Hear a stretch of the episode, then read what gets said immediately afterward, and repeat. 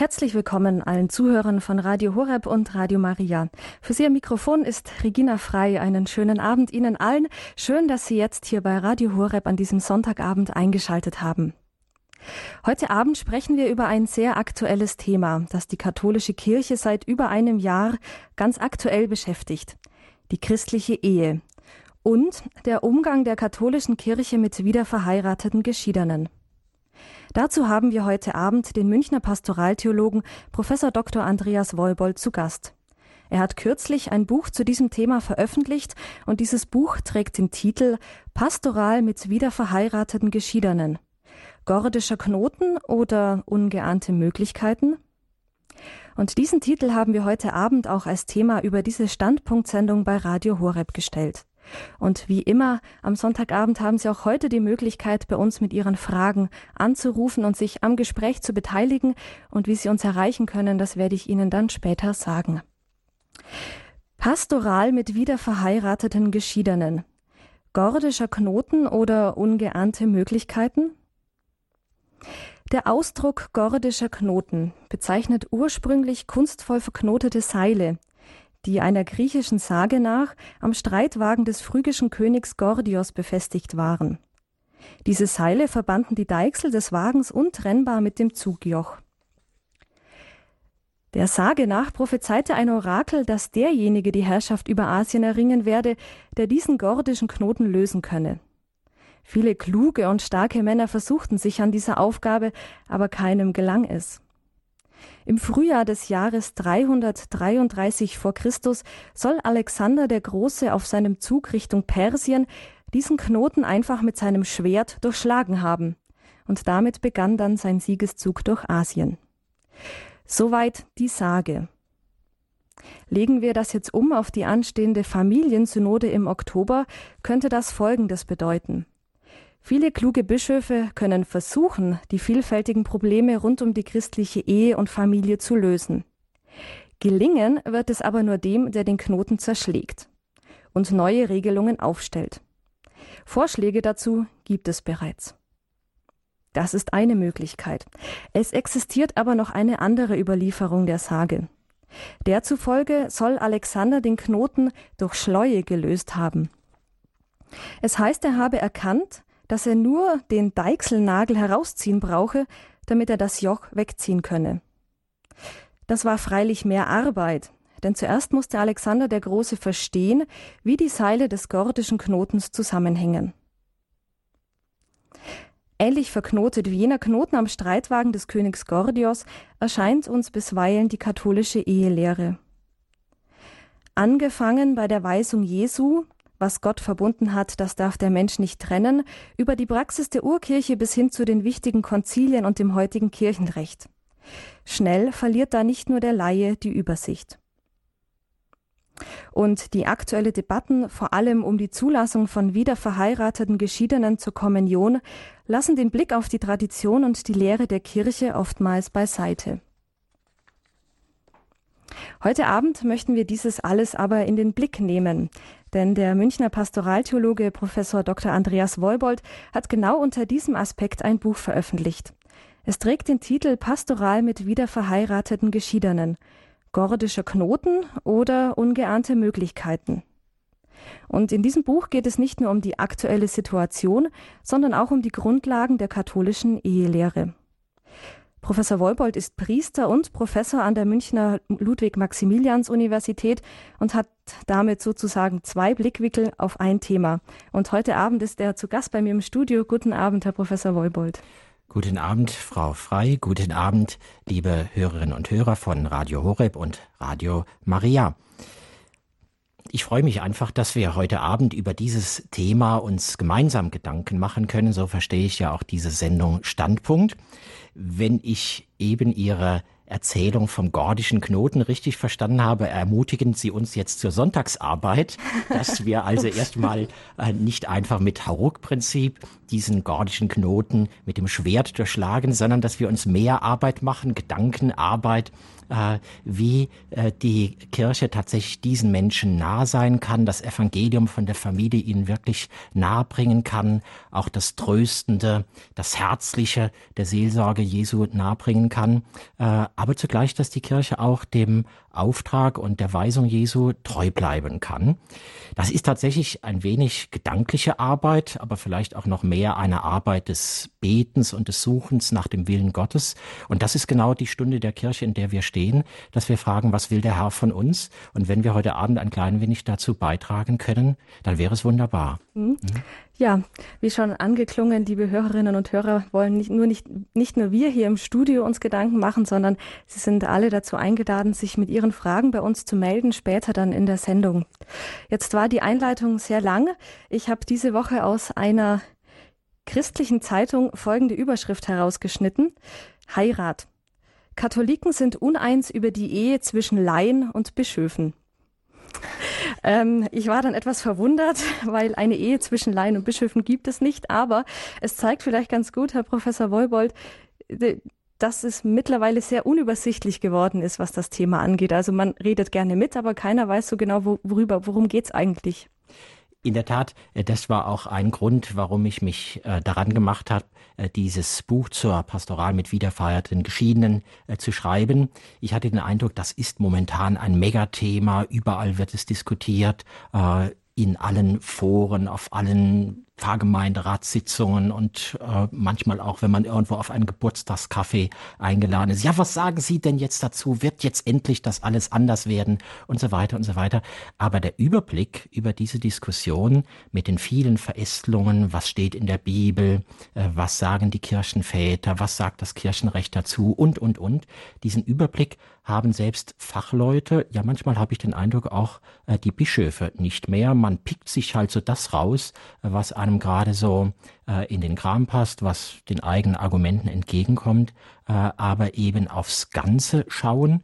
Äh, das ist hier, äh, glaube ich, ganz besonders notwendig, damit wir uns nicht in Scheinlösungen verrennen. Mhm. Sie haben jetzt eben gesagt, ja, die Bischöfe kennen sich manchmal vielleicht auch nicht so gut aus, sind jetzt aber wieder dazu aufgefordert, sich eigentlich in dieses Thema einzuarbeiten, denn im Oktober findet die Familiensynode in Rom statt. Jetzt habe ich mir gedacht, also Ehe ist ja ein Thema, was immer aktuell ist. Ja, immer heiraten Menschen, mhm. immer gehen Ehen leider auch kaputt. Warum äh, denkt man gerade jetzt über Ehe neu nach und nicht schon vor 20 Jahren oder erst in 20 Jahren? Äh, Ehe, Familie, Liebe, Sexualität, ähm, Kinder, Erziehung, all diese Themen, das sind Megathemen der Menschheit. Äh, das war schon äh, ein äh, brandheißes Thema für Adam und Eva und das wird es wahrscheinlich auch bis zum jüngsten Tag sein.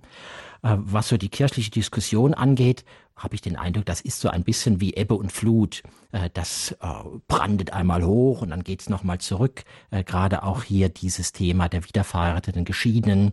Ich weiß, damals in den 90er Jahren hat's den Brief der oberrheinischen Bischöfe gegeben, Lehmann, Kasper und Seyer, die da eine Liberalisierung vorgeschlagen haben. Das hat damals große Wellen geschlagen. Da war sozusagen Springflut.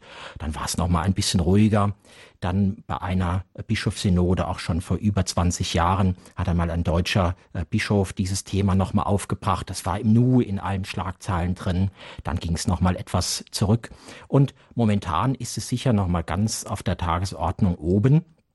Äh, nicht zuletzt äh, dadurch, äh, dass viele auch den Eindruck haben, jetzt mit Papst Franziskus, da fängt eine neue Ära an, da wird jetzt alles anders, da wird jetzt alles neu.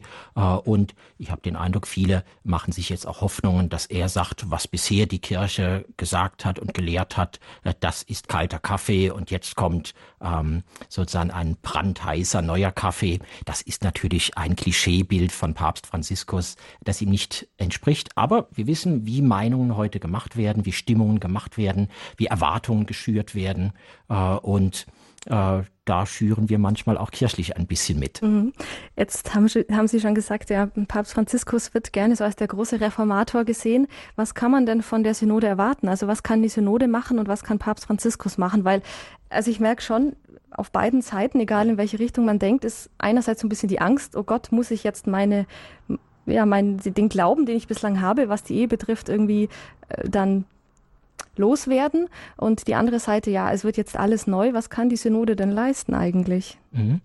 Äh, also erstmal, die Synode soll das machen, was sie sich vorgenommen hat, nämlich das gesamte Thema Familie, Familie und Evangelisierung, Familie heute, wie kann die Familie ein Ort werden, an dem Christus lebt und dann an dem alle von Christus leben?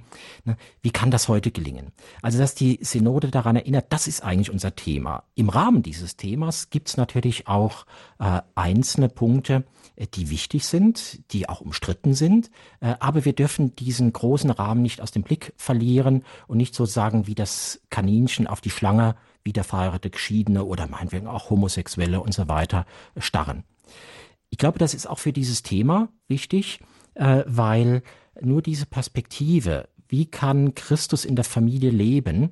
Äh, auch die Frage, wie gehen wir mit Trennung, Scheitern, Scheidung äh, und so weiter um, ins rechte Licht gerückt wird. Sonst wird es isoliert, dann wird es verkrampft, dann wird es einseitig und so weiter. Die Synode selbst ist ein beratendes Gremium, also die Synode wird äh, sicher nichts entscheiden. Auf der anderen Seite, gerade Papst Franziskus äh, kennt vom Jesuitenorden äh, die gemeinsame Beratschlagung, das gemeinsame Nachdenken auch im Gebet darüber, was ist der Wille Gottes für uns. Äh, deshalb wird er sicher sehr aufmerksam äh, auf all das hören, äh, was eben bei der Synode vorgebracht wird und wird dann sicher auch ein kraftvolles eigenes Wort sprechen. Ich denke, nicht unbedingt bei der Synode selbst, äh, aber vielleicht in dann äh, einigermaßen absehbarer Zeit. Mhm. Und einen positiven Effekt hat die Synode jetzt ja schon. Man fängt wieder an, über das Thema nachzudenken und zu diskutieren, auch im Volk, also wo es eigentlich wichtig ist und nicht nur irgendwie auf einer hohen Ebene. Ja, also das kann ich auch als Seelsorger äh, bestätigen, äh, dass zum Beispiel auch die Frage, jetzt nicht nur bei wiederverheirateten Geschiedenen, sondern insgesamt bei den Gläubigen, zur Kommunion gehen. Das ist überhaupt nochmal ein Thema. Das ist jetzt nicht so, ich gehe in die Kirche, ich gehe zur Kommunion, so wie ich Weihwasser nehme, äh, sondern es ist jetzt auch nochmal etwas, wo die Gläubigen verstehen, das ist etwas Besonderes, das ist etwas Heiliges, das ist etwas, äh, wo ich mich auch dafür bereite. Und allein, dass das jetzt auch nochmal ein Thema unter Gläubigen ist, äh, das ist schon eine Frucht äh, dieses synodalen Prozesses. Mhm. Jetzt haben Sie ein Buch dazu veröffentlicht, mit dem Titel Pastoral mit wieder verheirateten Geschiedenen und dann eben der Untertitel Gordischer Knoten oder ungeahnte Möglichkeiten bei dem ganzen Thema eben wieder verheiratete Geschiedene und Zulassung zur Kommunion habe ich mir gedacht, da müsste das sich doch eigentlich das Kirchenrecht ein bisschen hervortun. Jetzt sind Sie Pastoraltheologe. Äh, wie geht das denn zusammen? Das eine schließt sicher das andere nicht aus, äh, aber wir als Pastoraltheologen sind so ein bisschen die Generalisten in der Theologie. Äh, wir sind so das Mädchen für alles. Ähm, wir fragen nach der Bibel, wir fragen nach den Kirchenvätern, wir fragen auch nach dem Kirchenrecht und nach manchem anderen und nach der Soziologie und der Psychologie. Äh, aber unser eigentliches Thema ist Seelsorge. Also wie können wir, wie ich es eben schon sagte, Christus den Menschen nahebringen? Was muss die Kirche tun? Wo sind auch die Probleme? Woran könnte es vielleicht scheitern? Wo sind die Sackgassen? Äh, und äh, das das Thema äh, wie gehen wir mit Scheidung und Wiederverheiratung um, ein Megathema ist, ist keine Frage, wenn wir etwa dran denken, dass im vergangenen Jahr äh, etwa 170.000 Ehen in Deutschland geschieden wurden. Äh, das ist kein bloßes Randthema. Mhm. Ja, um über das Thema reden zu können, wieder verheiratete Geschiedene, muss man erstmal schauen, was ist denn eigentlich der Grund, warum es ein so großes Thema ist. Also was sagt die Kirche dazu und woran scheiden sich jetzt die Geister? Vielleicht räumen wir es jetzt einfach mal chronologisch von, von vorne nach Wunderbar. hinten auf. Ja. Ähm, eingangs habe ich es auch schon erwähnt, ähm, es gibt eben dieses diese Weisung Jesu, zum einen, was Gott verbunden hat, das darf der Mensch nicht trennen. Zum anderen gibt es auch eine Stelle, das ist das Matthäusevangelium. Da sagt Jesus, wer seine Frau verlässt, obwohl kein Fall von Unzucht vorliegt und eine andere heiratet, der begeht Ehebruch. Wenn man jetzt sagt, äh, wir halten uns an die Weisung Jesu, was Gott verbunden hat, das darf der Mensch nicht trennen, nachzulesen in Matthäus Kapitel 19, Vers 6, dann wäre die Sache doch geklärt. Also dann bräuchten wir jetzt gar nicht mehr drüber diskutieren. Mhm. Das ist tatsächlich auch die Grundlage, das ist ein Wort des Herrn, äh, ein kraftvolles äh, und unmissverständliches Wort. Äh, ich erlebe das immer, wenn ich selber eine Trauung halten darf. Nach der eigentlichen Vermählung äh, legen Braut und Bräutigam ihre rechte Hand ineinander. Ich darf sie als Priester mit der Stola umwickeln, darf meine eigene rechte Hand auf diese beiden Hände legen und darf eben die Worte Jesu sprechen ähm, euch alle nehme ich zu Zeugen dieses heiligen Bundes und dann das Wort Jesu, was Gott verbunden hat, das darf der Mensch nicht trennen. Äh, und dabei schaue ich die Brautleute an, die Trauzeugen an und die gesamte versammelte Gemeinde. Bei den Trauungen geht es manchmal nicht ganz ruhig und ganz gesammelt zu, aber in diesem Moment könnte man eine Stecknadel fallen hören. Da weiß jeder, das ist ein Wort, unter dem stehen wir und diese gerade frisch geschlossene Ehe wird ihr ganzes Leben, ja selbst in Ewigkeit, daran gemessen werden, äh, können sie diesem Wort Jesu, was Gott verbunden hat, das darf der Mensch nicht trennen, äh, entsprechen. Das ist tatsächlich das grundlegende Wort. Das ist ein provokatives Wort, ein herausforderndes Wort. Äh, die Jünger waren damals auch ganz verschreckt und haben gesagt, oh je, wenn das so ist, dann ist es nicht gut zu heiraten, weil sie nur das Negative gehört haben. Aber Jesus geht es ja um das Positive, äh, nämlich äh, er sagt im gleichen Zusammenhang, ähm, Mose, das Alte Testament, das hat den Scheidebrief gekannt. Also da gab es Scheidemöglichkeit, allerdings ein bisschen ungleich. Der Mann durfte die Frau entlassen, aber nicht umgekehrt. Äh, aber da sagt Jesus, das war nur wegen der Hartherzigkeit. Äh, also ein hartes Herz, das ist ja ein Herz, äh, das sich von Gott abkehrt, das sich egoistisch in sich selbst verkrampft.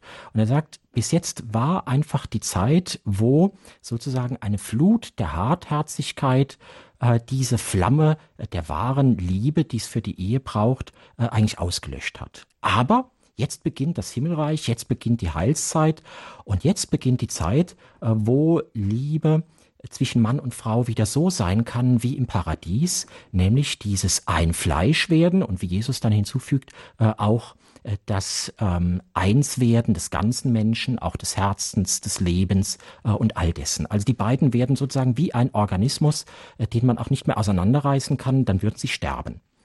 Äh, und das ist die große Herausforderung. Kann das gelingen, äh, dass Menschen heute äh, das erfahren, dieses Wort Jesu, das so streng, so fast unerbittlich erscheint, das ist unsere große Chance, wir sind jetzt eins. Ich brauche nicht mehr äh, in dieser Welt äh, zu stehen als ein Einzelner, äh, der letztlich, wenn es ums Ganze geht, verloren da ist, sondern Gott selbst hat mir einen Menschen an die Seite gestellt, der in guten und in schlechten Tagen, in Gesundheit und Krankheit zu mir stehen wird äh, und ähm, darauf kann ich mich verlassen. Das ist so fest und verlässlich wie der Ring, den ich jetzt gerade eben äh, empfangen habe. Ich habe das Gefühl, das ist aber auch schon eine Sehnsucht, die in der heutigen Gesellschaft schon auch da ist. Also bei allem, ähm, ich gucke auf meinen eigenen Vorteil und dass es mir gut geht, aber ich habe neulich gelesen, so diese Sehnsucht nach der Ewigkeit, die mit der Heirat irgendwie verbunden wird, ist doch eigentlich sehr aktuell. Mhm.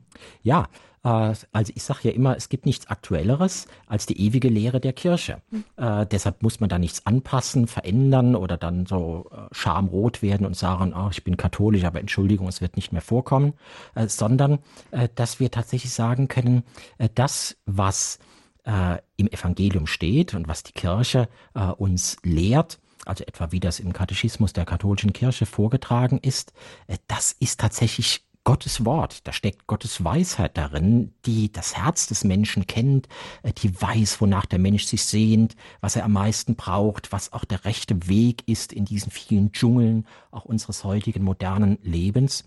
Äh, und äh, da möchte man sagen, ja, ähm, wir sehen das heute, gerade wenn wir mit jungen Menschen sprechen, und zwar durchaus auch mit Menschen, die ganz fern von der Kirche und vom Glauben sind, aber diese Spuren dieser Sehnsucht nach Treue, nach Ewigkeit oder auch diese Sehnsucht danach, wenn ich mich so in eine intime Beziehung hineinbegebe, bin ich ja total verletzlich. Und die Sehnsucht, ich möge nicht für immer verletzt sein, dass ich ein verbitterter, äh, abgehärteter Mensch werde, äh, sondern dass ich wirklich das Glück erlebe, nachdem ich mich sehne.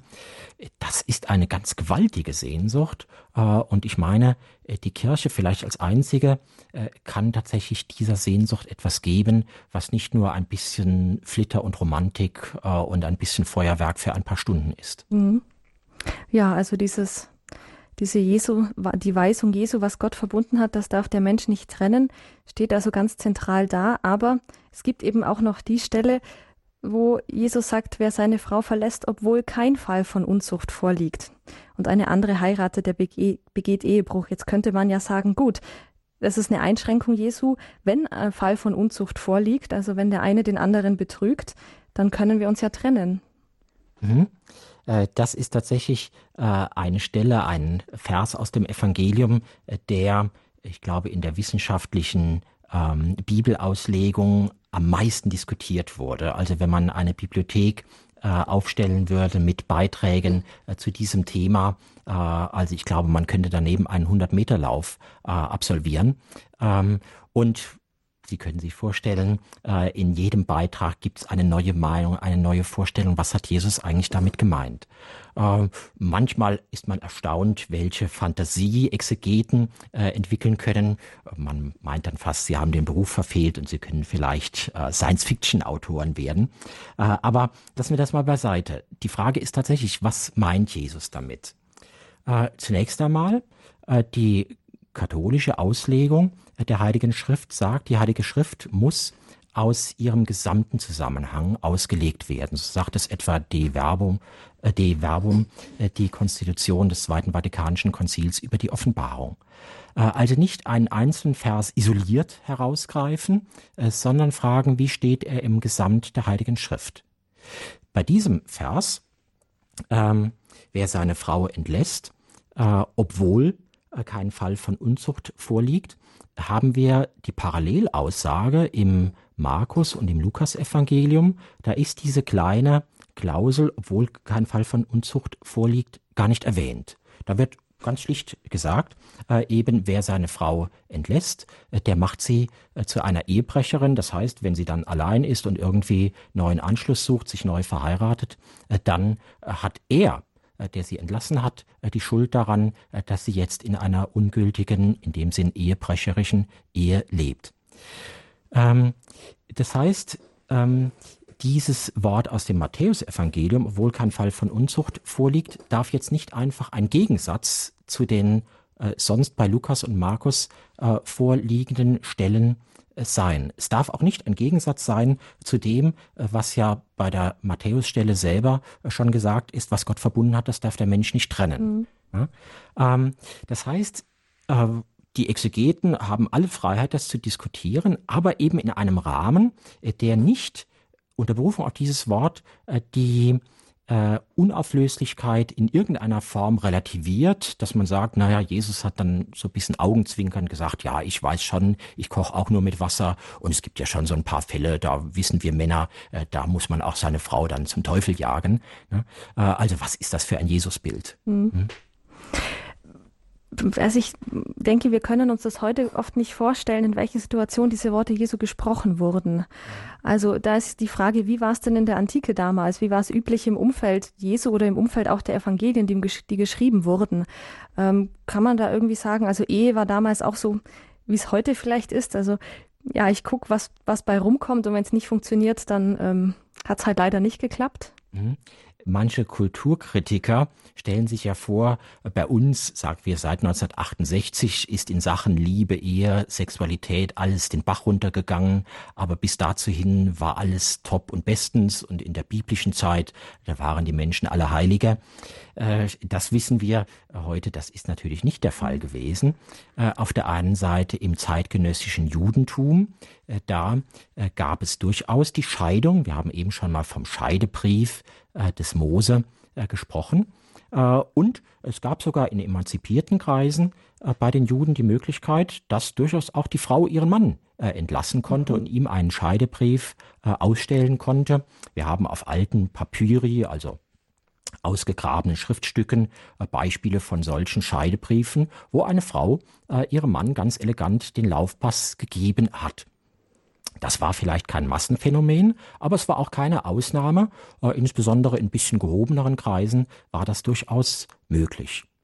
Was wir auch wissen, es hat eine große Diskussion äh, im Judentum zur Zeit Jesu gegeben unter den Rabbinen, den Gelehrten, den Schriftgelehrten.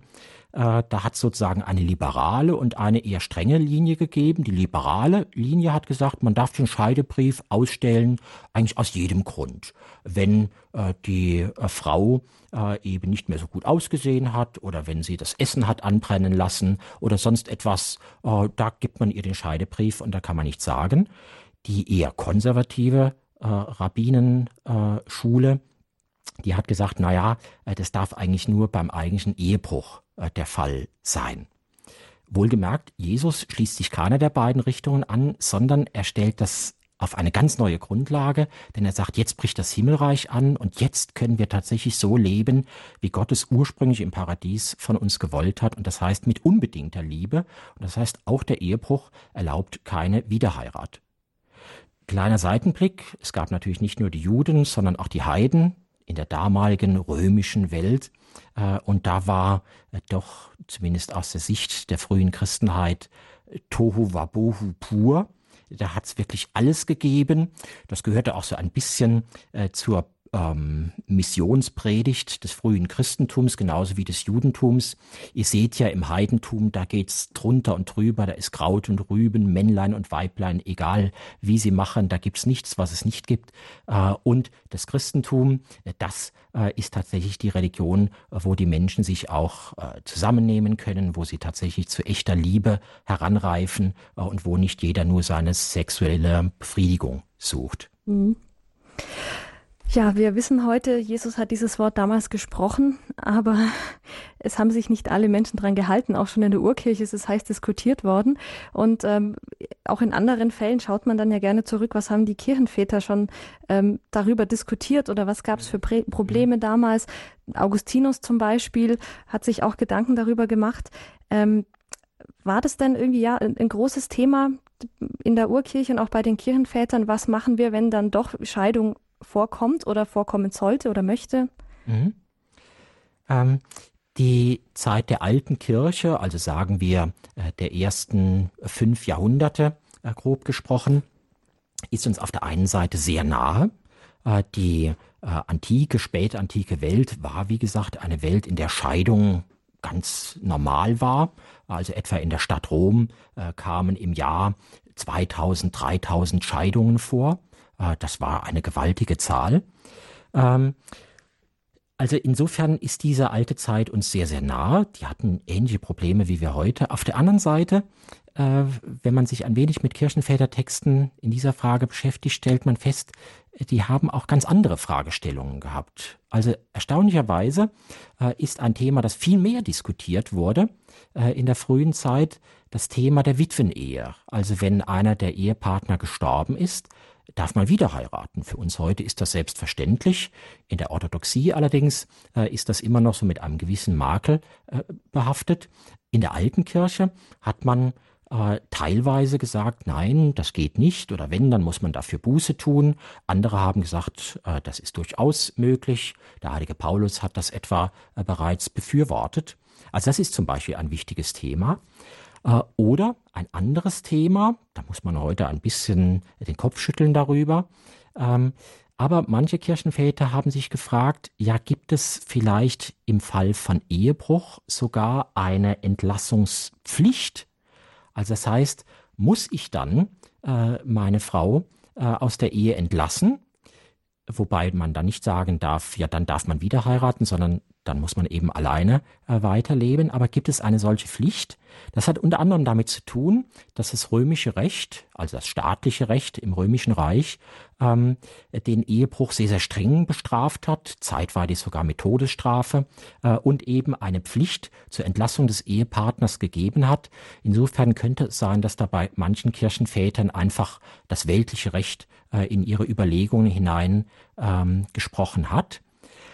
Umso schöner ist es aber, dass man äh, auch eine gegenläufige Bewegung sieht, dass viele äh, Kirchenväter, etwa auch Tertullian und später Augustinus, äh, deutlich machen, das spezifisch Christliche ist auch eine ähm, Bereitschaft zur Vergebung. Auch da, wo so etwas Schwerwiegendes wie Ehebruch und Untreue vorgekommen ist, äh, da äh, heißt es nicht den anderen verstoßen, sondern dem anderen helfen, äh, dass er von seinem Fehltritt wieder aufsteht und dass man neu äh, als Paar zusammenfindet. Äh, und ich meine, das ist das eigentlich Wegweisende, äh, dass die Kirchenväter auf der einen Seite gesagt haben, Scheidung, Wiederheirat, das ist fern vom Christlichen. Aber wie kann man das leben in einer Spiritualität der Versöhnung und des gemeinsamen, vielleicht auch langen äh, Weges und des Miteinanderreifens? Und ich meine, das ist die Botschaft, die sie uns heute auch geben können. Mhm. Ja, ich finde das interessant, dass eben diese Themen nicht nur heute brandaktuell sind, sondern eigentlich immer aktuell waren, dass es ja, große Kirchenväter gibt, die sich darüber schon Gedanken gemacht haben und eben nicht nur so generell, sondern auch mit der Frage, ja, was kommt den Menschen nahe? Also wie kann man für die Menschen da sein? Das Finde ich sehr schön. Ja, ja. Die meisten Kirchenväter waren ja selber Seelsorger, häufig Bischöfe und Priester, äh, die eben ihren Gläubigen sehr, sehr nah waren, äh, die auch gesehen haben, was ist passiert, was gibt es für Situationen, äh, etwa auch die besondere Situation, wenn jemand schon als junger Mensch geheiratet hat und nach wenigen Ehejahren dann verlassen wurde, wie gehen wir mit diesen um? das macht diese Zeit auch sehr sympathisch. die war im Grundsätzlichen sehr, sehr fest und sehr, sehr klar, aber eben auf der anderen Seite auch sehr seelsorglich, warm, verständnisvoll äh, und mit Blick auf den Einzelnen. Mhm. Ja, Standpunkt bei Radio Horeb heute Abend. Für Sie am Mikrofon Regina Frei und ich bin im Gespräch mit dem Münchner Pastoraltheologen Professor Dr. Andreas Wolbold und zwar über das Thema Pastoral mit wiederverheirateten Geschiedenen. Wir haben jetzt schon ein bisschen die Anfänge dieser ganzen Debatte beleuchtet eben die Weisung Jesu, was Gott verbunden hat, das darf der Mensch nicht trennen, die Hintergründe, die hinter dieser Weisung Jesu stehen, um einfach verstehen zu können, was uns heute an diesem Thema so beschäftigt und warum wieder verheiratete Geschiedene ja so ein besonderer Fall auch darstellt, wo man sich oft nicht so ganz sicher ist. Wir machen jetzt eine kleine Musikpause und nach der Musik schauen wir dann weiter. Wir waren jetzt bei den Kirchenvätern und dann schauen wir uns an, was die Konzilien gesagt haben.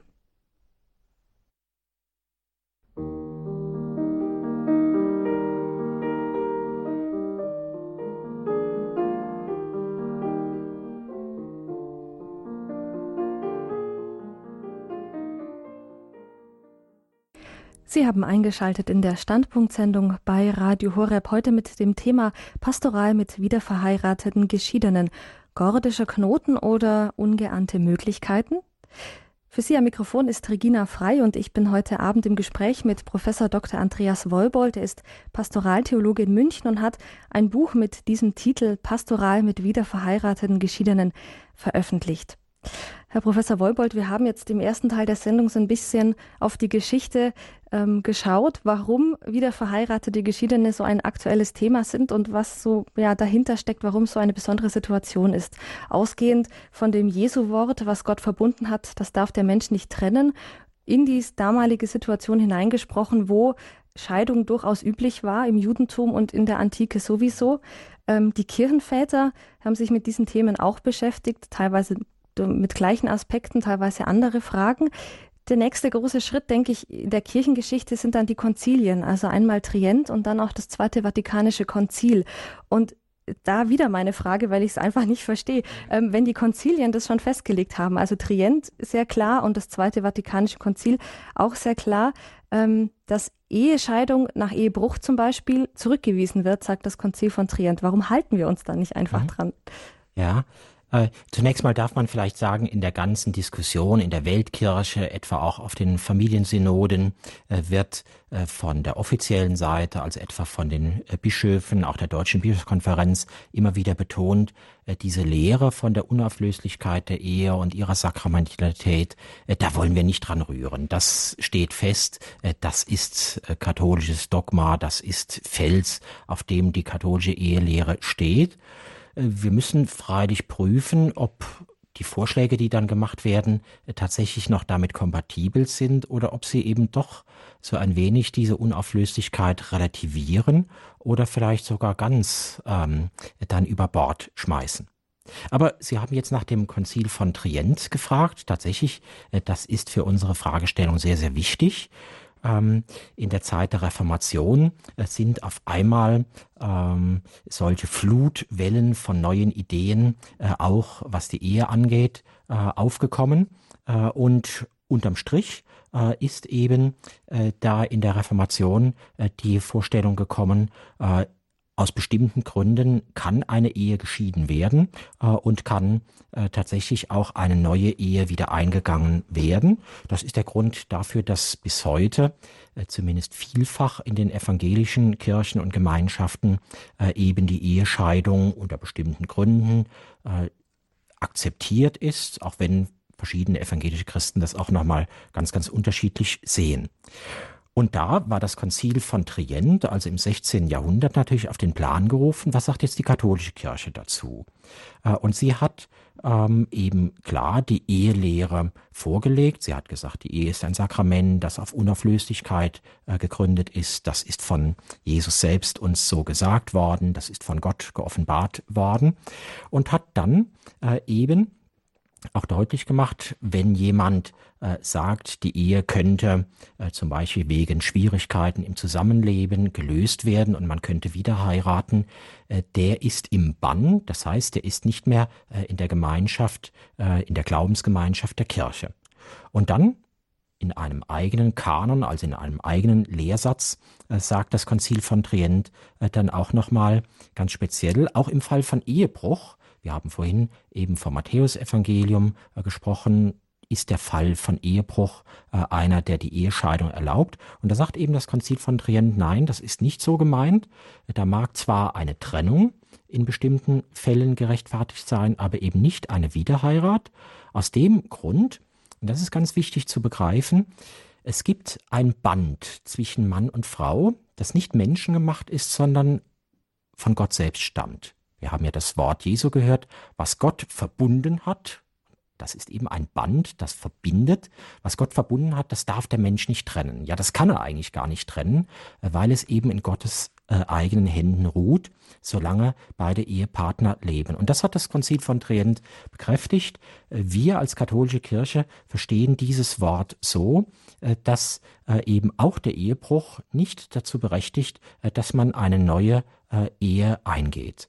Äh, und das ist tatsächlich katholische Lehre. Das hat auch etwa das Zweite Vatikanische Konzil äh, uneingeschränkt äh, aufgegriffen und bejaht. Und das ist der Grund, auf dem wir auch bis heute stehen. Mhm. Jetzt hat man bis ja kurz vor dem Zweiten Vatikanischen Konzil auch immer so das Gefühl, wenn über Ehe gesprochen wird, ist es sehr sachlich auch, mhm. ja. Also es geht um einen Vertrag zwischen ähm, Mann und Frau und ähm, es wird rechtlich sehr genau angeschaut. Ähm, das Zweite Vatikanische Konzil hat den Bundesgedanken eingeführt. Ähm, auch, mhm. das finde ich sehr schön. Also so eine vielleicht nicht ganz neue Sicht auf die Ehe, aber sondern nochmal eine ganz andere Perspektive hervorgehoben. Mhm. Äh, das ist schön, dass Sie gerade auf diesen Aspekt des Zweiten Vatikanischen Konzils abheben. Äh, ich kann immer nur empfehlen, diese Kapitel aus der Pastoralkonstitution Gaudium et Spes, die Nummern 47 und folgende, einmal selber zu lesen. Das ist einfach schön, das ist warmherzig und das gibt jedem, der in der Ehe lebt oder auch überlegt, in die Ehe einzutreten, wirklich den weiten Horizont. Was hat das mit Gott zu tun? Was ist der Sinn von Liebe äh, und von all dem, als nicht nur so eine rechtlich äußerliche Sicht, die Ehe als Institution, äh, sondern die Ehe wirklich als etwas, was eine tiefe Berufung für einen Menschen werden kann, nämlich das, was zwischen Gott äh, und der Menschheit gegeben ist, dieser Bund, äh, dass wir das in unserer Beziehung von Mann und Frau ausdrücken können. Und dass deshalb die wichtigste Eigenschaft des Bundes, nämlich die Treue, und zwar die Treue auch dann, wenn der andere untreu wird, äh, dass wir das widerspiegeln dürfen. Das ist die Berufung äh, der eigentlichen ehelichen Liebe. Äh, und das hat eben das Zweite Vatikanische Konzil Gaudium et Spes in sehr, sehr schönen Worten ausgedrückt. Mhm. Ich finde diese Bundestreue auch zwischen Ehepartnern kann man am Propheten Hosea auch ganz gut sehen. Das finde ich eine sehr ja. schöne Geschichte. Seine Frau ist ja eine Dirne und schafft es einfach irgendwie nicht, ihm treu zu bleiben und er hält trotzdem immer noch zu ihr. Das finde ich, äh, kann man heute auch noch sehr aktuell einfach lesen. Ja, ja. Äh, das ist sicher einer der Höhepunkte des Alten Testamentes. Und auch da kann man sich vorstellen, dieser alttestamentische Prophet, äh, als er das gesagt hat und geschrieben hat, da haben die Leute gelacht, die haben ihn verspottet, die haben ihre Witze gemacht darüber der Mensch ist nicht anders vor fast 3000 Jahren als heute. Ne? Die haben auch gesagt, der ist ja ein totaler Depp im Quadrat, äh, dass der sich mit einer solchen Dirne einlässt und dass er sich nicht ganz rasch zum Teufel schickt, wenn sie nicht treu sein kann. Aber diese prophetische Provokation des Hosea, dass er sagt, und so ist Gott, weil Gott anders ist als wir Menschen, äh, und Gott lässt sich nicht beirren von der Sünde des Menschen und von dem Versagen und auch der Niedrigkeit und der Schäbigkeit des Menschen. Und wer ein Mann oder eine Frau Gottes sein will, ne, der hat diese Liebe im Herzen, die nicht rechnet und die nicht heimzahlt und die nicht sagt, jetzt ist aber Schluss, na, ein Echo etwa bei Jesus, ne? Äh, wenn äh, jemand sich gegen mich vergeht, wie oft muss ich ihm äh, vergeben? Siebenmal? Nein, siebenmal, siebzigmal, das heißt unendlich mal. Höre nie auf zu vergeben und einen neuen Anfang zu geben. Ne? Ein Mensch, der damit anfängt, der wird wirklich ein Mensch Gottes und da fängt eine neue Welt, eben das Himmelreich an. Mhm. Aber es ist doch schon ein sehr hoher Anspruch, oder? Also zu Keine sagen, Frage, ja. ähm, ja, eben die Ehe zwischen Mann und Frau als Bund, der auch irgendwie den Bund Gottes mit seinem Volk ausdrückt. Wir sind alle nicht Gott, das merkt, glaube ich, jeder jeden Tag wieder. Kann man dann überhaupt also sagen, ich schaffe das so eine Ehe oder sollte man dann nicht sagen, nee, vielleicht, ich krieg's sowieso nicht hin, lasse ich das lieber? Mhm. Also ganz gewiss gilt auch für die christliche Ehe, darum prüfe, wer sich ewig bindet. Äh, das gilt nicht nur, ist der andere richtig, hat er die richtigen Maße und vielleicht auch das richtige Gehaltskonto, sondern es gilt ja noch sehr viel mehr. Hat der andere, aber mindestens ebenso habe ich auch das Herz, das reif genug ist für eine so anspruchsvolle Beziehung und Lebensaufgabe wie die Ehe. Also in die Ehe soll man nicht hineinstolpern. Das gilt sicher gerade angesichts dieses hohen Anspruchs. Auf der anderen Seite, die Ehe ist ein Sakrament. Das heißt, die Ehe ist nicht nur äh, Abbild des Bundes zwischen Gott und der Kirche, in dem Sinn, dass da jetzt sozusagen ein ganz großer moralischer Zeigefinger da wäre, äh, sondern äh, sie ist auch ein Geschenk Gottes an dieses Paar. Das heißt, die menschliche Liebe, die jetzt Mann und Frau entwickeln können, die ist sozusagen von einem Boot getragen, das nicht untergehen kann. Und dieses Boot ist eben die Liebe Gottes, die Christus uns am Kreuz erworben hat. Also diese tapfere Liebe, diese unbedingte Liebe, diese Liebe, die selbst den Spott und den Hohn ausgehalten hat ähm, in der Passion, diese Liebe ist unsere Liebe. Also wenn wir in der Ehe beten, wenn wir zu den Sakramenten gehen, wenn wir versuchen, äh, wirklich ein Verhältnis zu Gott zu entwickeln, dann wird seine große Liebe unserer schwachen, brüchtigen, fehlbaren, endlichen Liebe wird aufhelfen und wir werden vielleicht erleben, dass gerade in Kreuzessituationen, wo wir denken, jetzt ist alles aus, es geht nicht mehr weiter, und wenn wir dann Zuflucht bei ihm suchen, dass sich dann auf einmal auch neue Wege äh, auftun werden. Mhm. Auch ein hoher Anspruch, dem eben nicht das alle. Ist eine Berufung. Ja, ja, ja. Also dem eben nicht alle gerecht werden oder vielleicht auch irgendwann dann aufgeben auf dem Weg. Ähm, kann es da überhaupt irgendeine Situation geben, wo die Kirche sagt, jetzt ist es vielleicht wirklich besser, wenn ihr euch trennt? Mhm. Äh, also unterscheiden wir sehr, sehr genau. Trennung da kann es solche Situationen geben, ich will sie gleich erläutern, äh, aber eben dann Wiederheirat im Sinn, es gibt noch dieses Band, das Gott verbunden hat mit dem ersten Partner und trotzdem gehe ich eine neue Ehe ein, das nein. Also das heißt, es kann Situationen geben, äh, in denen äh, es erlaubt ist, ja vielleicht sogar geboten ist, ähm, dass man sich trennt, vielleicht erstmal auf Zeit, aber es kann durchaus auch Situationen geben, wo dieses auf Zeit auch endgültig wird. Ein Beispiel, wo Gewalt im Spiel ist. Gewalt gegen einen Ehepartner oder Gewalt gegen Kinder. Ich habe ja vor Gott auch Verantwortung für die Kinder. Ich habe auch Verantwortung für mich selber, für meinen eigenen Leib, für meine eigene Unversehrtheit. Äh, und das heißt, äh, da äh, kann es notwendig sein, dass ich zum Beispiel einfach ausziehe und gegebenenfalls die Kinder mitnehme, vielleicht sogar von heute auf morgen. Ne? Oder etwa wenn Suchtkrankheiten da sind und wo man sich einfach befreien muss davon, dass man nicht so in eine Co-Abhängigkeit gerät und ähm, selber dem anderen auch nicht mehr helfen kann.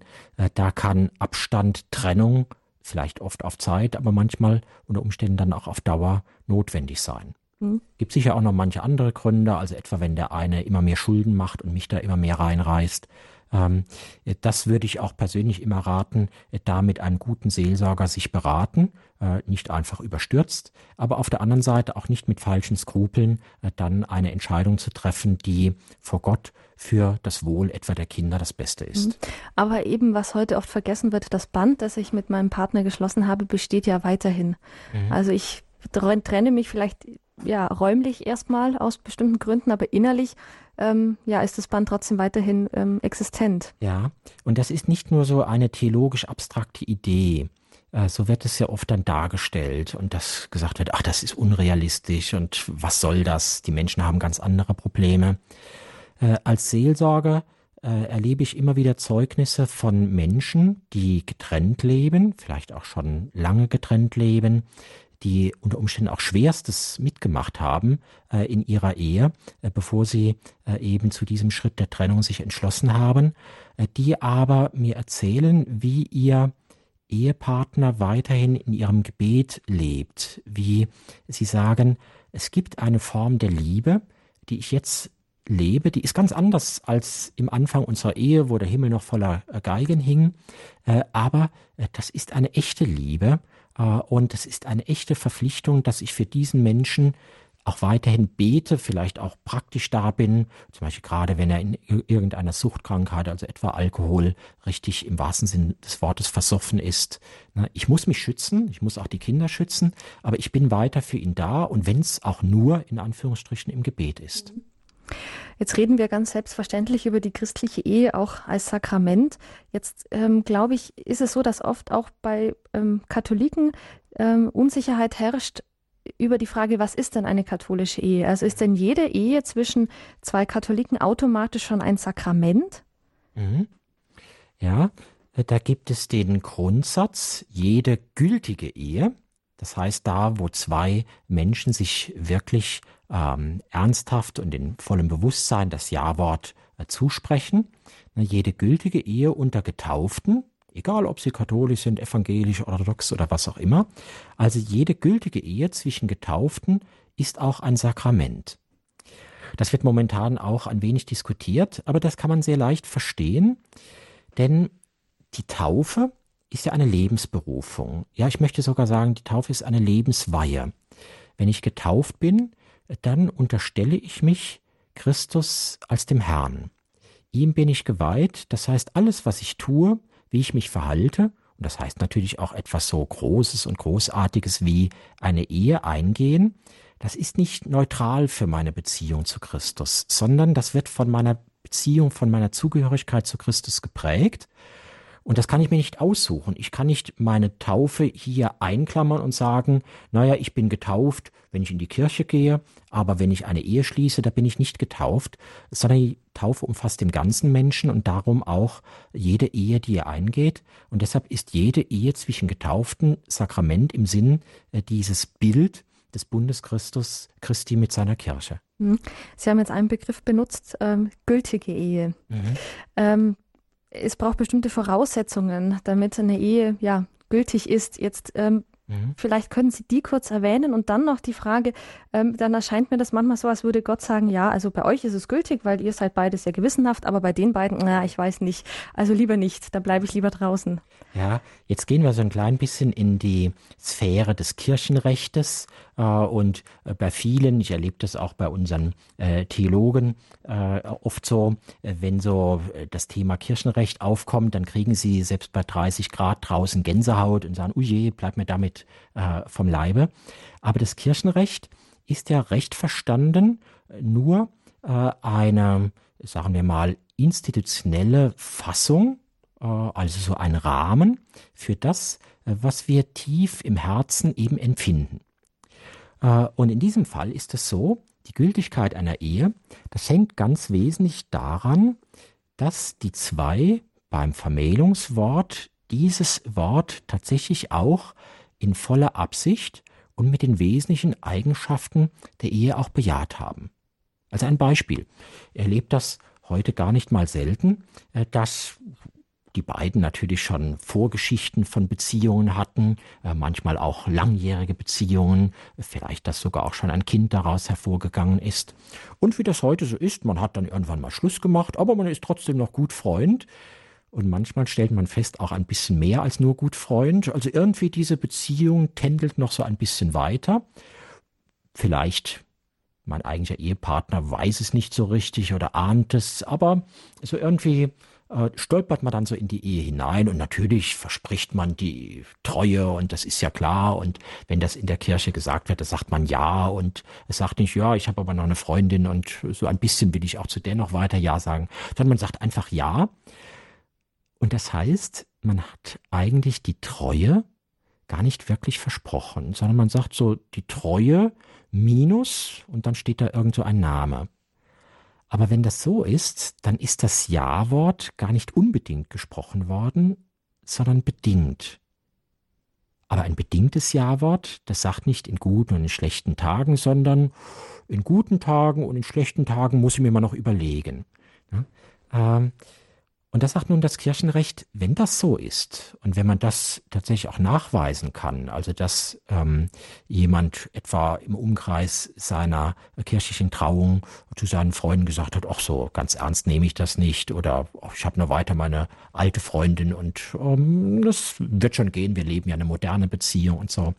Äh, also dass dann das Kirchenrecht uns sagt, wenn das Ja-Wort nicht wirklich ganz gegeben wurde, dann ist es auch nicht gültig, da haben wir den Begriff. Das heißt, äh, dann kann es auch nicht äh, das Sakrament mit seinem ganzen Ernst, seiner Radikalität, der Unauflöslichkeit ähm, tragen.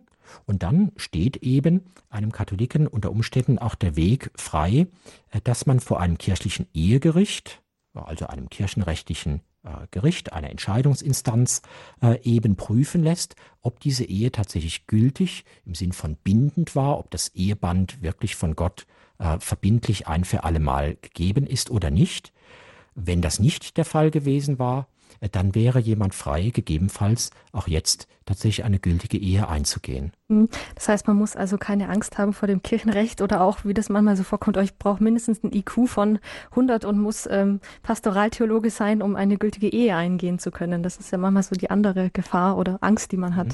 Also im Grunde man muss nur ein Ja von einem Jein unterscheiden mhm. können. Das ist im Grunde der Kern dieser ganzen Hexerei äh, der kirchenrechtlichen Eheannullierung, Ehenichtigkeitserklärung.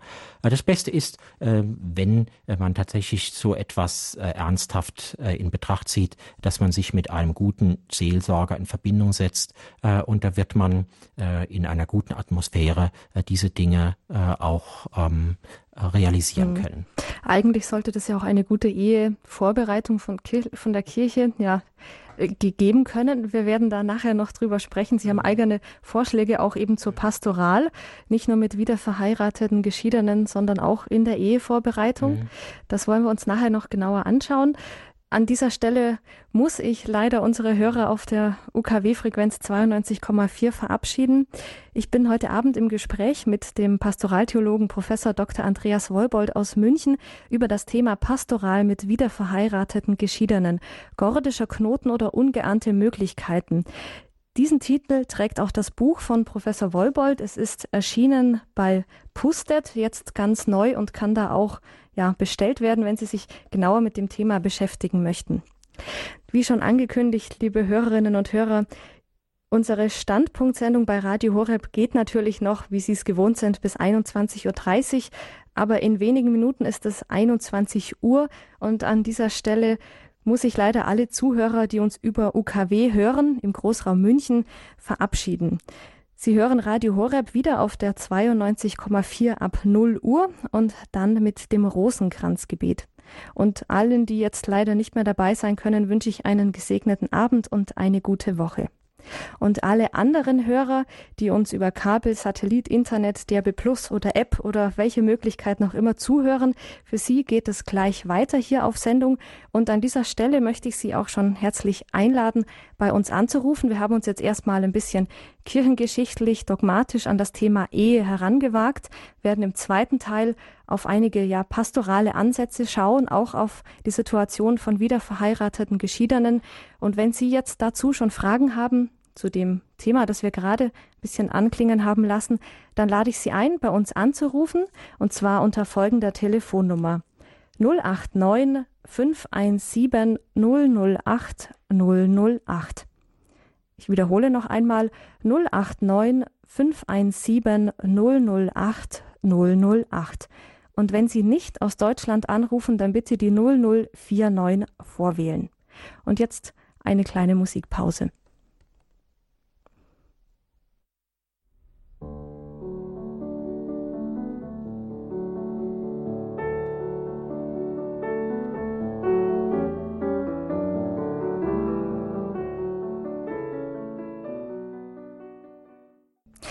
Standpunkt bei Radio Horeb an diesem Sonntagabend um kurz nach 21 Uhr. Heute mit dem Thema Pastoral mit wiederverheirateten Geschiedenen, gordischer Knoten oder ungeahnte Möglichkeiten. Mein Name ist Regina Frei und ich bin im Gespräch mit Professor Dr. Andreas Wolbold. Er ist Pastoraltheologe in München und Priester und hat sozusagen zwei Blickwinkel auf ein Thema. Und liebe Hörerinnen und Hörer, ich habe es schon angekündigt, wenn Sie jetzt Fragen haben, wir haben im ersten Teil der Sendung darauf geschaut, was die Ehe denn für die katholische Kirche so besonders macht, ausgehend von dem Jesu-Wort, was Gott verbunden hat, das darf der Mensch nicht trennen. Und vielleicht haben Sie eine, die ein oder andere Frage dazu, dann lade ich Sie ein, herzlich ein, sich bei uns zu melden, per Telefon unter der 089 517 008 008.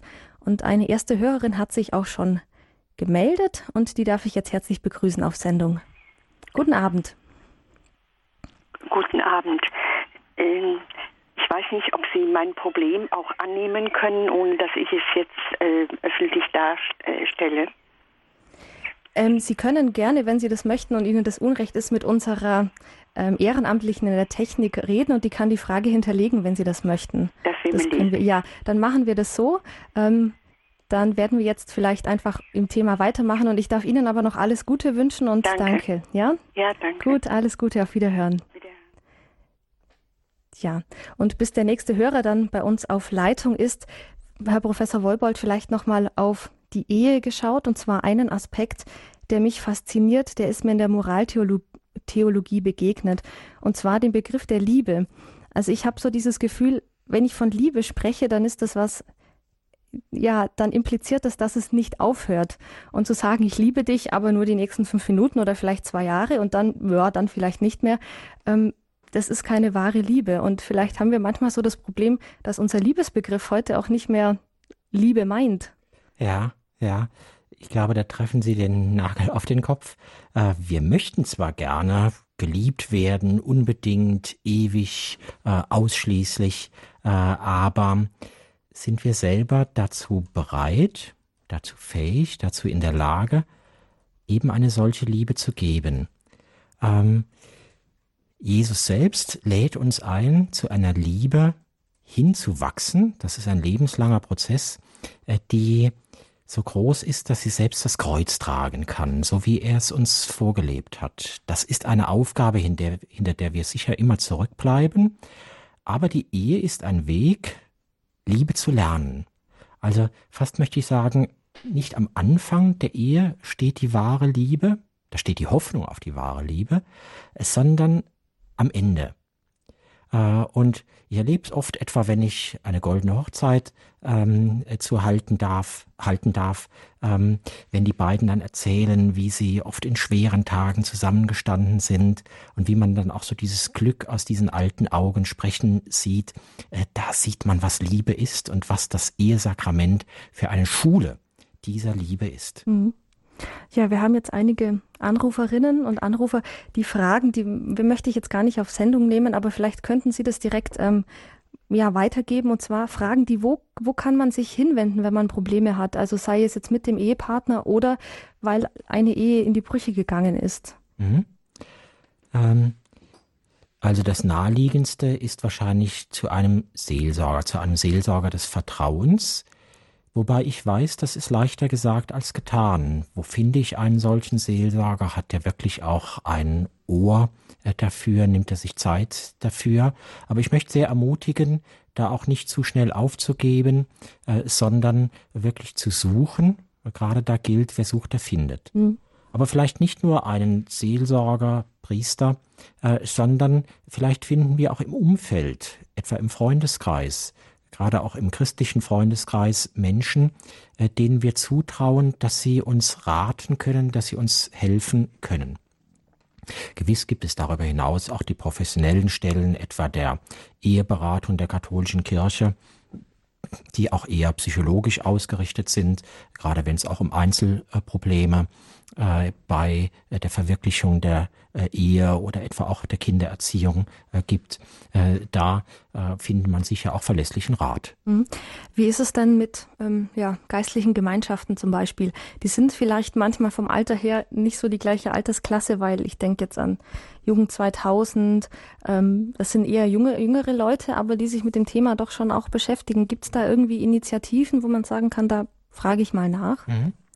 Äh, also ich bin sehr dankbar, dass in vielen geistlichen Gemeinschaften äh, dieses Thema überhaupt Ehe leben, auch bewusst christlich leben, aber eben auch äh, Krisensituationen in der Ehe, Trennung, Scheidung, vielleicht auch in einer neuen Beziehung leben, dass das durchaus ein Thema ist äh, ich denke etwa an die Gemeinschaft Immanuel, äh, wo es auch regelrecht Gruppen und Kreise äh, für Betroffene gibt, wo man unter Umständen auch lange Wege miteinander geht, um eben dann zu einer Form zu finden, die mit der Lehre der Kirche übereinstimmt, wo man aber selber auch ohne Verwundungen und Bitterkeit dazu Ja sagen kann. Hm. Es ist natürlich einerseits so, das haben wir uns jetzt schon angeschaut, dass eine Ehe wenn sie ja, gültig geschlossen wird, mhm. auf Ewigkeit angelegt ist. Aber es ist andererseits eben auch so, dass viele Menschen geschieden sind, warum auch immer, ähm, und sich vielleicht dann erst wirklich zum Christentum bekehren. Das heißt, die merken, ich bin jetzt aber schon in einer zweiten Beziehung, die ist wichtig für mich, die kann ich nicht aufgeben. Ähm, da hat man manchmal das Gefühl, die stehen so ein bisschen allein da. Mhm. Ja, äh, den Eindruck habe ich auch. Ähm, Oft kommen sie sich selber vor wie so eine heiße Kartoffel, die von allen fallen gelassen wird. Äh, das ist aber nicht gut so. Äh, gerade die letzten Päpste haben immer wieder ermutigt, äh, Menschen in solchen ähm, schwierigen ehelichen Situationen, sie brauchen ganz besonders die Nähe der Kirche, der Priester, der Seelsorger, aber auch der Gläubigen. Und Nähe, das heißt auch, dass man die Dinge anspricht, dass man auch die Probleme anspricht, also etwa wenn jemand in einer zivilen zweiten Ehe lebt, dass man es nicht einfach schön redet, aber dass man auf der anderen Seite auch nicht sagt, dann ist im Grunde alles aus, dann stehst du schon mit einem Bein in der Hölle oder so, sondern dass man sagt, so, und jetzt wollen wir uns auf einen Weg machen. Das kann sein, das ist ein Weg über Jahre wo wir fragen, wie können wir jetzt hier den Willen Gottes leben? Äh, wie äh, kann äh, eben jetzt in dieser Lebenssituation, in der ich nun einfach mal stehe und wo ich jetzt mich vielleicht bekehrt habe und auch bewusst als gläubiger Mensch äh, leben will, äh, wie kann ich da äh, das tatsächlich auch verwirklichen? Mhm. Vielleicht muss man da bei der aktuellen Debatte auch so ein bisschen aufpassen, dass man nicht in Extreme rutscht. Also einerseits dieses, mhm. es ist gut, wie du bist und wenn du, warum bleibst du alleine nach deiner Scheidung? Du kannst dir doch wieder jemand anderen suchen. Und das andere dieses, ja, ähm, den Menschen dann irgendwie verteufeln, zu sagen, das ist nicht gut, dass du jetzt noch mal einen Partner gefunden hast, ähm, beende diese Beziehung wieder. Das sind ja zwei Extreme. Kann man denn da irgendwie ja eine Mitte finden? Mhm. Ja, äh, also sollte man auf jeden Fall. Ähm, ich bin äh, dankbar, dass Sie auch gerade angesprochen haben, eine Gruppe fällt oft so ganz unter den Tisch und das äh, verletzt äh, diese Menschen oft, äh, die verlassen wurden und jetzt bewusst äh, allein leben bleiben, auch mit all dem, was das unter Umständen auch an Einsamkeit oder auch an praktischen Lebensschwierigkeiten mit sich ähm, äh, führt. Und dass diese Menschen oft auch von der Kirche den Eindruck haben, sie kriegen gesagt, ihr seid schön dumm, dass ihr euch nicht wieder verheiratet. Also gerade diese Menschen brauchen natürlich ganz besonders äh, Unterstützung, Sympathie, Herzlichkeit, vielleicht auch Gruppen und Kreise, äh, in denen sie sich auch aufgehoben fühlen. Auf der anderen Seite natürlich niemanden verteufeln, dass das Leben kompliziert ist, dass es auch zu irregulären Situationen kommen kann. Äh, das gehört einfach zum Menschen dazu, zumindest seit dem Sündenfall. Das ist einfach äh, unser menschliches Leben. Äh, und Seelsorge beginnt immer damit, den Menschen so zu nehmen, wie er ist, aber sagt nicht, und so ist das gut so, sondern, und jetzt gehen wir einen Weg miteinander. Und das wäre das, was ich mir auch wünschen würde, auch großer Impuls von der Familiensynode. Ähm, wir brauchen Seelsorge, die treu ist äh, und die Menschen auf den oft verschlungenen Ehewegen äh, dann eben tatsächlich auch verlässlich begleitet. Mhm. Ja, wir nehmen jetzt eine Hörerin auf Sendung, die uns erreicht hat, und zwar Frau Ohlich aus Köln. Guten Abend. Ich habe folgende Frage. Und zwar, Herr Professor Wollbold, mhm. wie sieht die Praxis aus äh, der Ehescheidung in der orthodoxen Kirche aus? Mhm. Dankeschön. Ein ganz, ganz wichtiges Thema. Äh, das ist gut, dass Sie das aufgebracht haben. Tatsächlich in der äh, Orthodoxie, das heißt jetzt nicht in den Ostkirchen, die mit der katholischen Kirche und mit dem Papst vereint sind. Ja, also ich meine ganz konkrete orthodoxe Kirche, nicht die unierte. Genau, genau. Äh, da ist es aus historischen Gründen so, dass man die Ehescheidung zwar nicht grundsätzlich akzeptiert, dass man aber in einer Form auch äh, eines eher bußgeprägten Ritus äh, eben eine Wiederverheiratung für möglich hält und sie tatsächlich auch kirchlich einsegnet. Äh, in vielen äh, äh, kirchlichen und theologischen Kreisen wird das heute als ein Muster, als ein Modell auch für die römisch-katholische Kirche angepriesen. Ich habe mich auch etwas ausgehend, ausgiebiger mit diesem Thema beschäftigt, möchte aber sagen, äh, dieser Weg scheint mir wenig gangbar. Auf der einen Seite äh, kann die Orthodoxie nicht wirklich angeben, wie sie das mit dem Gebot der Unauflöslichkeit vereinbart. Wenn man in die Geschichte hineinschaut, äh, am Anfang war einfach das römische Scheidungsrecht, das der römische Kaiser auch der byzantinischen Kirche im Grunde aufoktroyiert hat. Und da gab es eben Scheidung bei bestimmten, ähm, äh, bei bestimmten Gründen, etwa wie Ehebruch.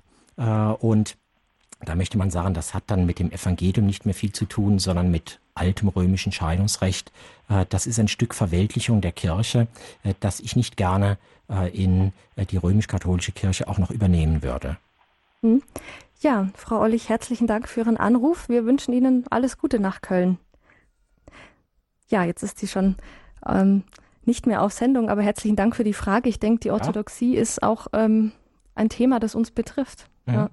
Ja, äh, also viele, auch bis in ganz hohe Kreise hinein, äh, auch etwa Kardinal Kaspar, äh, schauen mit großer Sympathie auf die Orthodoxie in diesem Punkt der Ehescheidung und sie sagen, ach, die Orthodoxie hält ja grundsätzlich an der Unauflöslichkeit fest, aber sie hat doch eine etwas geschmeidige Lösung, die dann auch als barmherzige Lösung verstanden wird und so könnte es doch auch bei uns sein.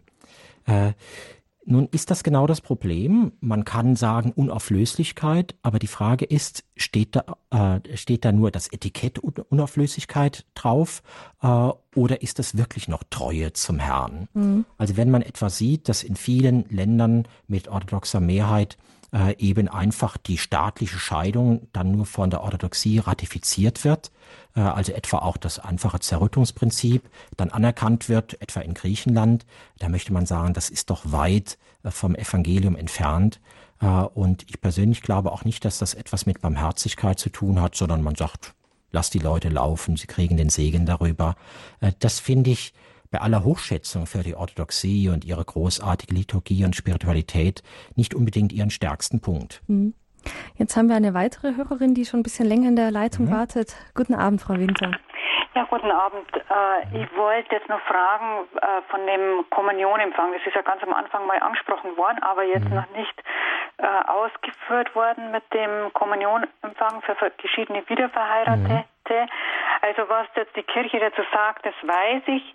Ich habe einen Vortrag gehört, da hat derjenige äh, Vortragende dann gesagt, ja, letztlich ist es dann dem Gewissen dessen überlassen, der dann äh, da zur Kommunion gehen will. Jetzt wollte einfach Ihre Ausführungen nur dazu hören. Hm, danke, Frau Winter, für diese Frage. Hm? Ja, eine ganz wichtige Frage. Ich darf mich auch dafür bedanken, denn das ist tatsächlich das, was auch viele beschäftigt, viele Betroffene äh, und was derzeit auch intensiv diskutiert wird äh, auf der Ebene der Bischofskonferenzen äh, oder eben auch der Familiensynode. Tatsächlich, die Kirche sagt klar, wenn jemand in einer zweiten Ehe, zivilen Ehe nach Scheidung lebt, darf er nicht zur Kommunion gehen. Der Grund dafür ist, es ist ähm, ein objektiver Widerspruch, so sagt das Lehramt, also etwas, was nach außen hin sichtbar wird, äh, was nicht mit äh, dem Kommunionempfang äh, sich verträgt. Das heißt, wenn ich in einem wesentlichen Punkt äh, eben anders lebe, als Jesus uns das gesagt hat, also sein Wort da in dem Sinn ignoriere, äh, dann kann ich ihn nicht äh, in der höchsten Gestalt, nämlich in der Eucharistie, empfangen. Das ist ein innerer Widerspruch. Ähm, Jetzt wird tatsächlich äh, auch von vielen Seelsorgern äh, gesagt, na ja, äh, aber das muss jeder in seinem Gewissen ausmachen.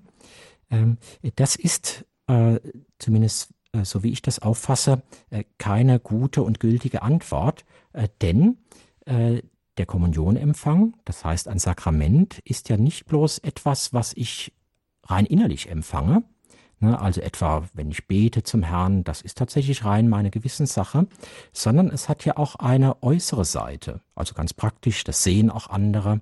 Äh, es ist ein Sakrament, das heißt, es ist eine äh, äußere, sichtbare Feier der Kirche, in der äh, die Kirche selbst ähm, zum, zur Erscheinung treten soll. Und das heißt, das kann nicht der Einzelne in seinem Gewissen entscheiden, wie die Ordnung der Sakramente in rechter Art und Weise verwirklicht wird. Ich darf ein Beispiel zum Vergleich geben bei der Priesterweihe. Ne, wenn äh, es nur vom Gewissen des Einzelnen abhinge, äh, ob er die Priesterweihe empfängt oder nicht, dann hätten wir wahrscheinlich viele Priester, wo wir die Hände über dem Kopf zusammenschlagen würden und würden sagen, wie konnte der geweiht werden? Aber Gott sei Dank ist es so, die Entscheidung darüber, ob jemand dieses Sakrament empfängt oder nicht, steht letztlich dem Bischof oder dem Ordensoberen äh, zu. Äh, da sehen wir, ne, das Sakrament, das ist etwas äh, auch nach außen hin Sichtbares, das hat Konsequenzen für das Leben der Kirche und deshalb muss es tatsächlich auch von kirchlichen Regeln, die selber auf dem Neuen Testament gründen, äh, geordnet sein. Und deshalb gilt tatsächlich diese Ordnung und nicht, dass ich im Gewissen sagen kann, ich mache das aber so, wie mir das richtig erscheint. Mhm. Das ist jetzt die Ordnung, die ist sehr hart, kann man, denke ich, als Betroffener so sagen. Aber das bedeutet auf der anderen Seite ja nicht, dass man eben als wiederverheirateter Geschiedener nicht mehr willkommen ist. Also dieses Bleib lieber draußen heißt es ja nicht. Äh, auf keinen Fall.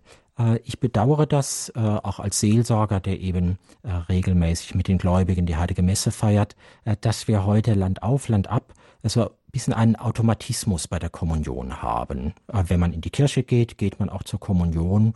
Das ist so selbstverständlich wie das Amen in der Kirche. Das hat negative Folgen auch für die Kommunion, für die Frucht, für, das, für den geistlichen Gewinn, äh, den ich darin habe.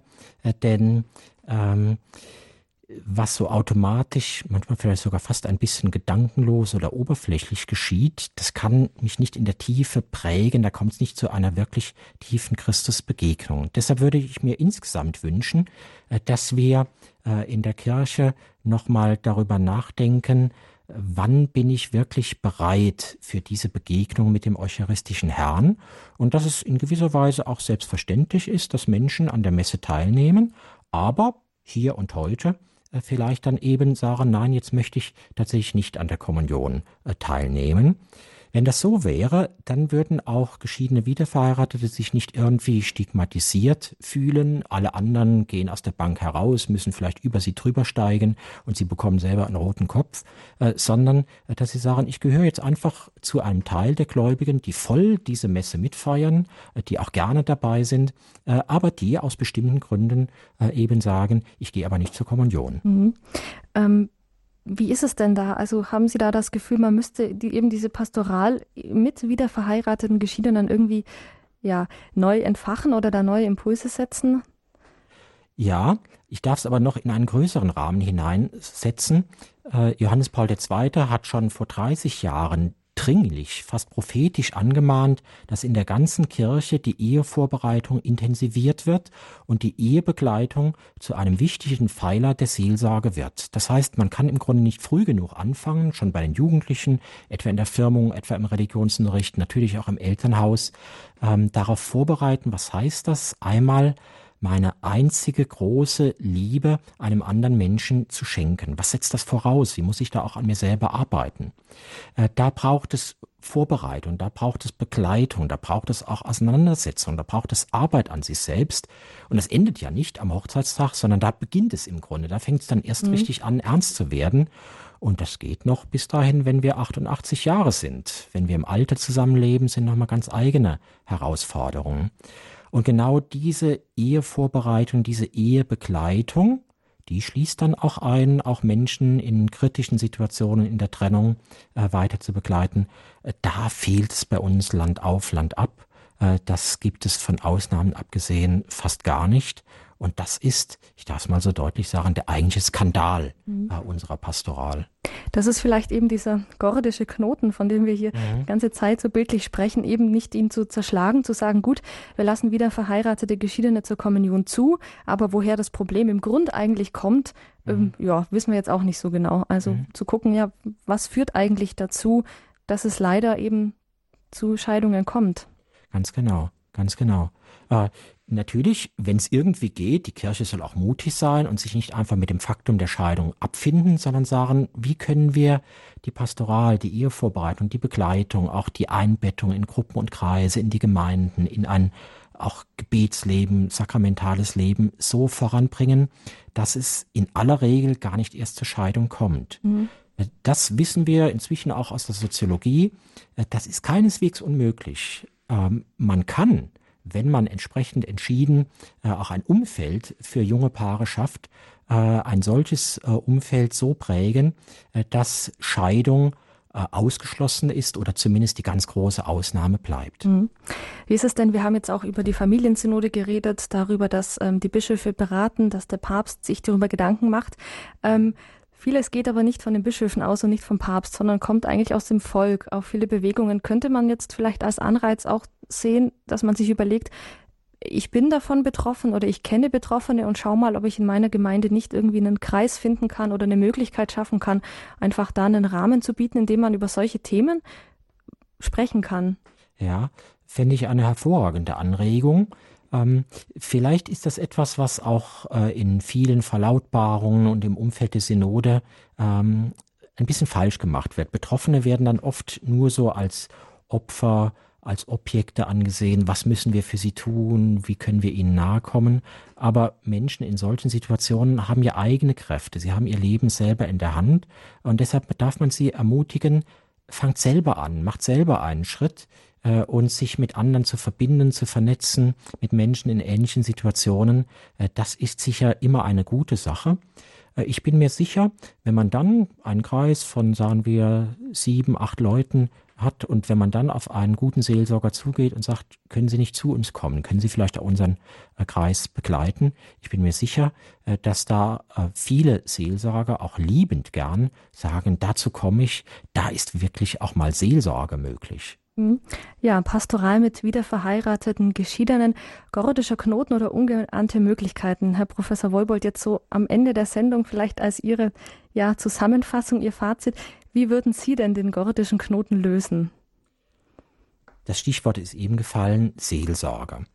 Äh, da, wo Menschen erfahren, Kirche hat Gesicht von anderen Gläubigen, von Priestern, vielleicht von Bischöfen, ähm, sie kommt uns nahe, sie hat Interesse an uns, sie geht auch unsere Wege mit, sie hält es auch aus, dass wir enttäuscht sind oder etwa auch beim Thema Kommunion, dass wir uns ausgegrenzt fühlen, aber denen können wir das sagen und äh, die sagen nicht, ach, wie seid ihr so garstig zu uns, sondern sie halten das aus und äh, sie gehen dann aber auch weiter und dann ist erstmal diese Bitterkeit aus dem Herzen heraus und dann fragt man, aber was heißt es jetzt wirklich, mit Gott leben zu wollen? Das weiß ich auch aus vielfacher eigener Erfahrung. Wer solche langen Wege der Seelsorge geht, der wird auch große Veränderungen bei betroffenen Menschen und betroffenen Paaren wahrnehmen. Das ist vielleicht auch das Schöne, fast ein Wunder. Äh, das Sakrament der Ehe hat mit Treue zu tun. Und die Kirche sollte in ihrer Seelsorge mit Treue den Paaren begegnen. Nicht nur so an einem Punkt, kurz vor der Trauung wird dann die Trauungsliturgie besprochen und welche Lieder und welche Gospelchöre können dann da eingesetzt werden und welche Texte. Na, das ist dann nur so ein Punkt und dann sind sie wieder weg, sondern wir gehen mit, wir gehen ein ganzes Leben lang mit, äh, wir gehen auch vom Herzen her mit. Wir haben Interesse an diesen Menschen, die diesen großen und schönen Weg der Ehe gehen. Äh, und das wäre für mich äh, ein zwar anspruchsvoller, vielleicht auch ein arbeitsamer, Weg, aber das wäre der Weg der Kirche. Hm. Ja, vielen Dank, Herr Professor Woibold, über dieses Thema. Ja, wir könnten jetzt noch mhm. länger sprechen. Wir sind leider am Ende angelangt, liebe Hörerinnen und Hörer. Das war Standpunkt bei Radio Horeb heute mit dem Thema Pastoral mit wiederverheirateten Geschiedenen, gordischer Knoten oder ungeahnte Möglichkeiten. Gast unserer Sendung war der Pastoraltheologe Professor Dr. Andreas Wolbold. Ich habe schon gesagt, es ist ein Buch, ein gleichnamiges Buch erschienen von Professor Wolbold im Pustet Verlag. Wenn Sie dazu nähere Informationen möchten oder Informationen zu dieser Sendung, dann können Sie sich gerne an unseren Hörerservice wenden. Der hat folgende Telefonnummer 08328 921 110 also 08328 921 110 oder Sie schreiben eine E-Mail an info@horeb.org. Da bekommen Sie dann die Informationen zum Buch von Professor Wolbold oder Sie schauen auf unserer Homepage vorbei, auch eine Möglichkeit auf www.horeb.org. Hinter dem heutigen Sendungseintrag von Standpunkt gibt es so ein kleines Info ähm, Kreischen und wenn Sie da draufklicken, dann erscheinen auch die Angaben zu diesem Buch und Sie können, wenn Sie möchten, diese Sendung sich als Podcast herunterladen. Oder wenn Sie diese Möglichkeit nicht haben, können Sie sich eine Sendung als CD bestellen bei unserem CD-Dienst. Der hat die Telefonnummer 08328 921 120. 08328 921 120. Und nochmal der Titel des Buches, weil es ein bisschen länger ist, Pastoral mit wiederverheirateten Geschiedenen, gordischer Knoten oder ungeahnte Möglichkeiten von Professor Dr. Andreas Wolbold, erschienen im Pustet Verlag. So, das war jetzt ein langer Werbeblock. Ähm, Herr Professor Wolbold, Schön. ich sage Ihnen herzlichen Dank, dass Sie heute Abend zu Gast waren, ja, meinen Fragen und den Fragen der Hörerinnen und Hörer Rede und Antwort gestanden haben. Ähm, ja, also ich finde, das ist ein sehr spannendes Thema und ich hoffe, dass wir jetzt den Hörerinnen und Hörern so ein bisschen auch Argumentation mit auf den Weg gegeben mhm. haben. Mhm. Man kennt es ja von, also aus der Kirchengeschichte, dass in, vor großen Konzilien immer auch im Volk diskutiert wurde, beim Bäcker und auf der Straße und beim Friseur. Vielleicht schaffen wir das jetzt auch wieder, ja. Das wäre wunderbar. Und an alle, die noch Interesse haben an diesem Thema, im nächsten Monat wird unser Programmdirektor Pfarrer Richard Kocher auch in der Standpunktsendung noch einen Gast zu diesem Thema haben, und zwar Kardinal Kaspar. Ich würde Sie bitten, dazu einfach im Programmheft nachzuschauen, wann die Sendung stattfindet. Ich habe es jetzt gerade nicht hier, aber in unserem Programmheft finden Sie dazu die Informationen. Ich darf mich an dieser Stelle verabschieden. Wir setzen ganz an das Ende der Sendung Ihren Segen, aber jetzt erstmal herzlichen Dank Ihnen, dass Sie eingeschaltet haben hier bei Radio Horeb in der Standpunktsendung. Danke allen, die angerufen haben. Ich weiß, es konnten leider nicht alle auf Sendung genommen werden, aber ja, so ist es leider, wenn die Telefone heiß laufen. Für Sie am Mikrofon war Regina Frei und mein Gesprächspartner war Professor Dr. Andreas Wollbold, Pastoraltheologe aus München. Und Herr Professor Wollbold, ich darf Sie jetzt noch um Ihren priesterlichen Segen bitten. Gerne. Vielleicht können wir äh, wenn wir jetzt den Segen Gottes empfangen, äh, auch ganz bewusst und auch stellvertretend all die Menschen einschließen und ihnen diesen Segen Gottes wünschen und herbeibeten, die in schwierigen ehelichen Situationen stehen, die vielleicht auch vor einer Trennung stehen oder die auch ein Ehekreuz zu tragen haben oder die sich tatsächlich schon getrennt haben und die fragen, und was heißt Gottes Wille jetzt für mich in dieser Situation? In diesem Sinn will ich Sie alle in den Segen Gottes einschließen. Der Herr sei mit euch. Und mit deinem Geiste. Auf die Fürsprache der allerseligsten Jungfrau und Gottesmutter Maria und aller Engel und Heiligen, segne, behüte, stärke und erleuchte euch alle der allmächtige und barmherzige Gott, der Vater und der Sohn und der Heilige Geist. Amen.